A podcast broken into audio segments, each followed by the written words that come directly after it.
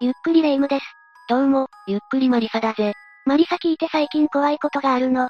どうしたんだ？なんだか、仕事の行き帰りにいつも誰かに見られてる気がするのよね。なんだよそれ、何か自分で心当たりはないのか？誰かに好意を持たれていたり、逆に何か恨まれるようなことをしていたりとかはないのか？ん考えてはいるんだけど、本当に何も見当つかないのよね。それ危ないんじゃないか？何かわかればいいんだけど、今は何も感じないのか？今も見られてる気がするわ、そこの影から。ん？おい猫じゃねえかよ、単なる野良猫だな。餌か何かあげたんじゃないか？あ、この子この前の雨の日に家の前に立ってたから、缶詰あげた猫だわ、この子が犯人ね。ただ餌欲しくてついてきてるだけじゃねえか、心配して損したぜ。ごめんごめん。マリサもちゃんと心配してくれるのね。当たり前だろ友達なんだから。ちょっとヒヤッとしたから、今日はそれと同じようなヒヤッとする事件を紹介するぜ。今回のようにつけられるかもしれないから、ぜひ知っておきたいわ。だから、今回はただの猫だから心配はいらないって。それじゃあ早速、小金井ストーカー殺人未遂事件について紹介していくぜ。それでは、ゆっくりしていってね。この事件は2016年5月21日に、東京都小金井市で起きた殺人未遂事件なんだぜ。殺人未遂ってことは、被害者は亡くなっていないのね。こんな言い方は良くないかもしれないけど、それだけでも安心したわ。確かに怖い思いをしたことには変わりないけど、命がなくならなくてよかったと思うぜ。事件の話に戻すけど、犯人の岩崎智弘はアイドル活動を行ってた当時20歳の富田真由さんを、ナイフで合計34箇所も刺して殺害しようとしたんだ。合計34箇所？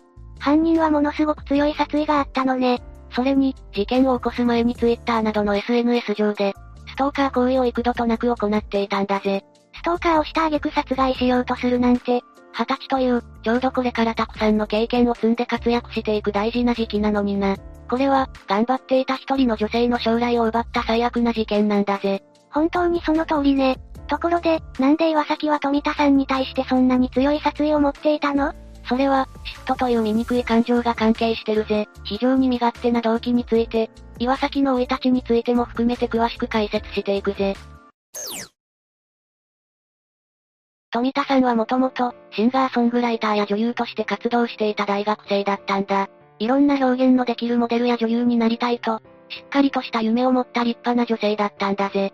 大学に通いながら芸能活動も両立させていたなんて、素晴らしい女性だったのね。そうだな。富田さんはもともとツイッターを使って活動の内容や情報を上げていたんだけど、2016年の1月から後に犯人になる岩崎がライブ会場へ訪れたりと、富田さんとの接触を始めるんだ。この時は、まだなんともない富田さんのことが好きな普通のファンだったのね。確かに当時岩崎は27歳だったんだけど、富田さんへの好意的なコメントを残していたり、富田さんを応援する一ファンなのは変わりなかったと思うぜ。ただ岩崎は学生の頃から、周りからあまりいい印象を持たれていなかったみたいだぜ。そうなの？何があったの？そうだぜ。幼少期から始めた柔道で高校に進学をするほど柔道で活躍はしてたんだけど、その一方で人間関係の構築が苦手だったんだ。その高校も中退して、家族には庭師になりたいと伝えて上京してるぜ。スポーツ推薦で進学できるほど、強かったのに中退してしまったのね。ただ上京してから AV に出演するなど、女性に対して異様な執着心を持っていて、今回の事件の前にも、二度ほど女性が警察に相談を行う事態に発展してたんだぜ。え、どういうこと？一度目は、2013年に芸能活動を行う10代の女性に対して、脅迫的な書き込みをしてたんだぜ。被害者はさぞかし怖かったでしょうね。そうだと思うぜ。だけどその時は、警視庁から呼び出しをされてたんだけど、実際には行かなかったみたいだぜ。警察に呼び出されてるのに行かないなんて、ある意味すごい度胸だわ。そして二度目は、2015年に岩崎の対人関係について女性から警察に相談されてるぜ。もともとその時点で、今後も何かをするかもしれない危ない人間って感じだったのね。家族は、岩崎の性格に対してなんて言ってたの？岩崎は5人家族なんだけど、自分の感情を表すのが苦手で、溜め込みやすく爆発させることが多かったって言ってたな。そうだったのね。それで、今回の事件の話に戻すけど、岩崎が富田さんのツイッターに書き込みをしてた時の、アカウント名は、君のことが嫌いな奴はクズだよというものだったぜ。今考えると、結構不気味なアカウント名な気がするわ。まあ確かにな。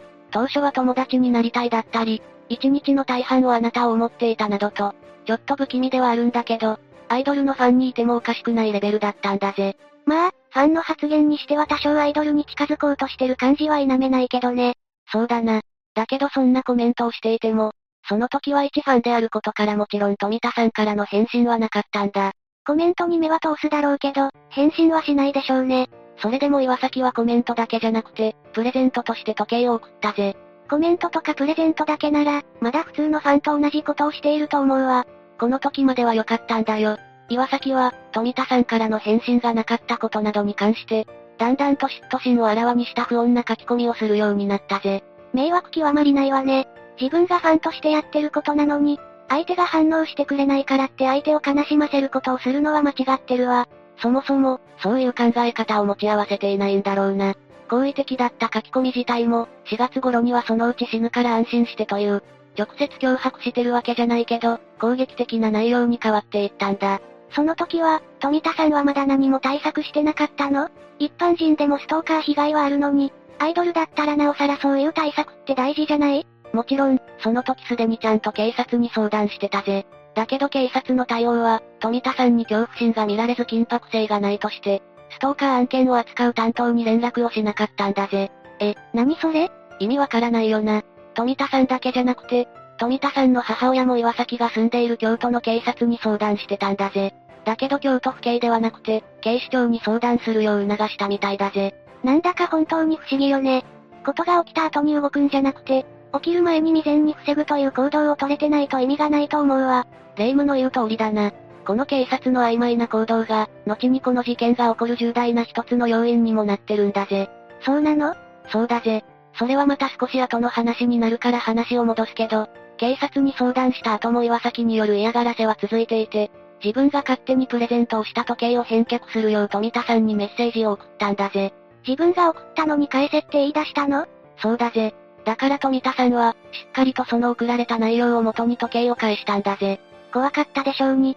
岩崎の迷惑な行為に対して、真摯に対応しててすごいわ。だけど、その真摯に対応して時計を返却したことで悲惨な事件は発生したんだぜ。5月21日、岩崎は自身のブログに一言言ってきますという投稿をして、京都にある自宅を出たんだ。なんでもない一言が、この後大惨事を起こすとは想像できないわね。この日岩崎は、富田さんが東京都小金井市にあるライブ会場に現れるまでの、長い時間待ち伏せをして、襲撃の機会を伺ってたんだ。長い時間待ち伏せをしてたって、本当に執着心が強かったのね。そして富田さんがライブ会場に入ろうとした時に、岩崎が声をかけたんだ。富田さんは、突然現れた岩崎に対して危機感を感じて、岩崎を無視して110番通報するんだぜ。富田さんが起こした行動は間違ってないと思うわ。警察は、富田さんからの通報が来た後どうしたの？警察は以前富田さんから相談を受けていた際に、緊急通報登録システムに富田さんの自宅の住所を登録してたんだ。だからなのかは知らないけど、通報があった当日富田さんが、どこから連絡をしているのかという位置を正しく確認せず、富田さんの自宅に警察を派遣するという最悪なことをしでかしたんだぜ。確認不足ってこと？その確認が正しく行われていたら、大事になる前に防げていたかもしれないわよね。そういうことだぜ。110番通報をした富田さんのその言動は、岩崎の激鱗に触れてしまって岩崎は興奮状態になり口論になったんだ。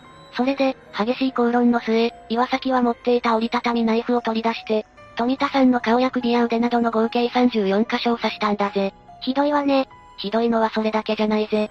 富田さんを刺した後、岩崎は自分で東京消防庁に119番通報してるんだ。自分がとんでもないことをしてるって分かったからかしら？それが全然違うんだぜ。岩崎は、富田さんの傷ついた状態を見てかわいそうだと思って通報したんだぜ。え？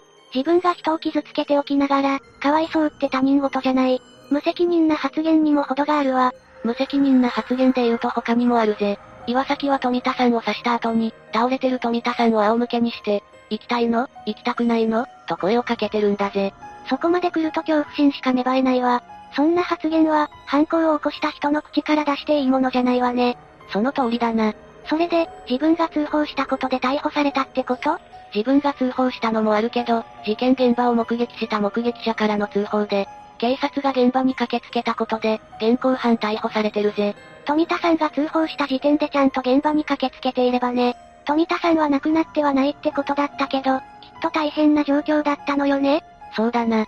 首や顔などの多くの箇所を刺されたことで、一時心肺停止状態にまでなって病院に運ばれた後も長い間意識不明の重体だったぜ。そんな。意識はいつ頃戻ったの？事件発生から約2週間経った6月3日頃に意識が戻ったぜ。だけど、一部の神経が麻痺して視野が狭くなる身体的後遺症とか、PTSD って言われる男性恐怖症などの心的外傷後ストレス障害を負ってしまったぜ。そうだったの。きっと想像もできない辛さなんでしょうね。岩崎は逮捕された後、ちゃんと罪を償おうとしてるのかしら？さあ、それはどうだろうな。どういうこと？岩崎は、逮捕された後の警察の取り調べの時に、殺すつもりでやったとか、富田さんと結婚したかったと発言したんだぜ。結婚したかったのに殺害しようと思うなんておかしいわ。そもそも、結婚したかった相手を刺した理由って何なの？腕時計が返却されたからってだけ？腕時計もそうだけど、他にもプレゼントしてたものがあったみたいだぜ。そのプレゼントを返却した理由を富田さんから直接聞こうと思ったけど、話を拒絶されて絶望とか悲しみを感じて刺したって言ってたぜ。理由も何も、岩崎が返せって言ったんじゃないのよ。その通りだな。他にも、ツイッターにコメントをしたのに自分にだけ返信がなかったとか、自意識過剰なことも言ってたぜ。何よそれ、裁判ではどうなったの ?2017 年2月20日に殺人未遂と銃刀法違反の罪で1回目の裁判が行われるんだけど、その裁判でも異常だとも取れる言動をしてたぜ。どんな言動だったの？反省の意がなかったの？岩崎は富田さんの供述が読み上げられている間、時々笑っているような表情を浮かべてたんだぜ。それだけじゃなくて、検察官の質問に対しては、鼻で笑うような態度を取ることもあったんだ。ありえない。被害者の気持ちを理解しているようには思えないわね。岩崎はもともと殺意があったと述べていたんだけど、弁護側は岩崎が自ら消防庁に電話したことや、衝動的であったことを理由に挙げて計画性と殺意に関して否定したぜ。でも取り調べで、殺すつもりでやったって発言したのよねそうだぜ。その供述は、岩崎本人の声で警察によって録音されているんだぜ。言い逃れはできないわね。しかも、モニターを使って富田さんの傷の被害状況などを説明された時には、裁判員制度で参加していた男性が倒れるほどのものだったんだぜ。それだけ悲惨なものだったってことよね。それなのに、殺意もなしにそれだけのことをしてるなんて考えられないわ。その通りだな。富田さんに事実確認をする時間もあったんだけど、到底参加できる状況じゃなかったから1回目はそこまでで中断されたんだ。精神的なショックとかは、計り知れないほどの大きさなんでしょうね。21日に行われた2回目の裁判では、目撃者を呼んで証言をお願いしたんだけど、岩崎は首元などを集中的に狙っていたって言ってたんだ。他人の目から見ても、明らかに殺意があったことがわかるわね。別の証言者からは野生の動物が獲物を仕留めているようだったって言われてたぜ。この二人の証言から、富田さんに対する殺意が、否定されるような状況ではないのがわかるよな。目撃者の方も辛いわよね。悲惨な状況を思い出してまで、発言をしなきゃいけないものね。そうだな。その場に一緒にいた目撃者の知人が、事件の光景が原因で自殺を図ろうとしたこともあったみたいだぜ。精神的な二次被害が起きる可能性もあったってことだな。実際に二次被害が起きなかっただけでも不幸中の幸いね。この日は、富田さんの母親も富田さんの現状を裁判で発言したんだ。どんなことを話したの？身体的な後遺症や PTSD に苦しみながら、泣き叫んでいる様子を話してたぜ。自分の顔を鏡で見ては、こんな気持ち悪い顔になったって悲しむ娘の姿を見るのは母親も辛いだろうな。話を聞くだけで心が痛むわ。富田さんの母親は、自分の気持ちを押し殺しながら意見を述べたんだ。殺人事件だと考えている。岩崎はそれくらいひどいことをしたって発言したぜ。私もそう思うわ。もし太い血管が切れていたら出血多量で、亡くなっていたかもしれないから、そう思うのも当然だよな。自分の大事な人が同じ目に遭えば、私だってそう発言するわね。富田さんの母親はさらに、犯人が刑務所から出てきたら、精神面の治療法は一からかもしれない。次こそ殺しに来るかもしれないって涙声になりながらも50分間話をして、岩崎に対して厳罰を求めたぜ。岩崎はそれだけのことをしてるものね。結局2回目の裁判では、岩崎が富田さんに200万円の損害賠償金を払うことを提案して終わったぜ。あれだけのことをしておいて、200万円だなんて安すぎるわ。お金を払ったところで、富田さんの傷が癒えるわけでもないのに。霊夢の言う通りだな。23日には富田さん自身が法廷に立って話をしたんだ。怖かったはずなのに、自分の口で話せるなんてすごいわ。声を詰まらせながらではあったけど、普通に過ごすはずだった毎日と、傷のない元の体を返してほしいって言ったんだ。そうよね。事件がなければ、きっとアイドルとしてたくさんの経験を積んでいたはずよね。そうだな。その日は、岩崎に懲役17年を休刑して終わったぜ。え、17年、それだけなの？そうだぜ。この時点でもありえないのに、最終的には懲役14年6ヶ月で刑が確定してるんだぜ。ちょっと待って、17年でも短いのに14年半だなんてもっと短くなってるじゃない。そうだぜ、短くなってるんだぜ。富田さんや家族からしてみたら、こんなの恐怖でしかないよな。そうよ、正直14年半じゃ何も変わらない気がするもの。事件が起こった日から6年経ったけど、富田さんは今どうしてるの？富田さんは2020年に式を出してるんだけど、今でも PTSD に悩まされてるって書いてたぜ。まあ、そんなすぐに治るものじゃないわよね。そうだな。退院した後すぐは治療に積極的だったみたいだけど、気持ちが追いつかなくなってストップすることにもなったそうだぜ。そうだったのね。きっと今でも、事件前の日常は取り戻せていないんでしょうね。少しでも早く元の日常が取り戻せたらいいな。醜い感情や自意識過剰な犯人のせいで、これから輝かしい未来が待ってた女性の将来を奪われるだなんて、本当に許せないわね。霊夢の言う通りだな。しかもストーカー被害を警察に相談していても、悲しい結果になる事件ってたくさんあるんだぜ。そうよね。今回の事件もそうだけど、もっとストーカー被害に対して考え直した方がいい気がするわ。そうだな、何かが起こってからでは遅いからな。